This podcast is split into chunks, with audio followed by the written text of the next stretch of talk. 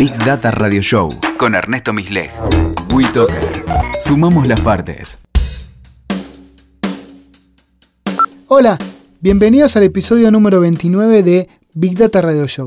Los que nos trajo aquí son los datos. En nuestro WeToker hablaremos de los datos y cómo estos están cambiando en nuestra vida. Bueno, creo que ya podríamos ir cambiando de copete, ¿no? Este datito, este Big Datito, lo guioné a las 3.40 am en una noche de insomnio. Acá estoy yo, con el silencio de la ciudad y la computadora, escribiendo algunas frases, algunas frases que después me ayudan a armar el texto. Bueno, le estoy proponiéndole, viste, el tono de Hugo Guerrero Martínez. Bueno, la verdad que tener insomnio es un bajón.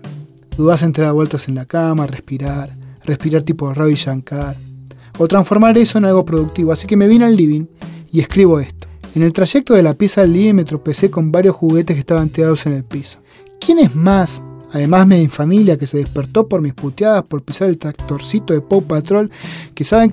Bueno, ¿Quiénes más saben que yo estoy despierto? El comportamiento que tengo yo a las 3.45 am no es habitual. Si yo leo las noticias en lanación.com o navego mi timeline en Facebook, es raro. No lo suelo hacer a esta hora de la noche.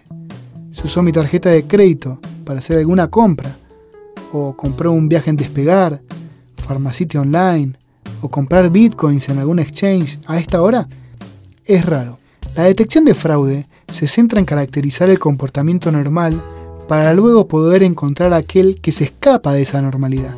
La hora y la localización son evidencias de acciones en el pasado. Esos dos pocos indicadores son muy fuertes al momento de modelar el comportamiento de los consumidores. Ningún jubilado mayor de 70 años va rebotando por las farmacias de turno de la avenida Córdoba a las 3 de la mañana buscando medicamentos a base de codeína. ¿No? La seguimos en el próximo episodio de Big Data Radio Show.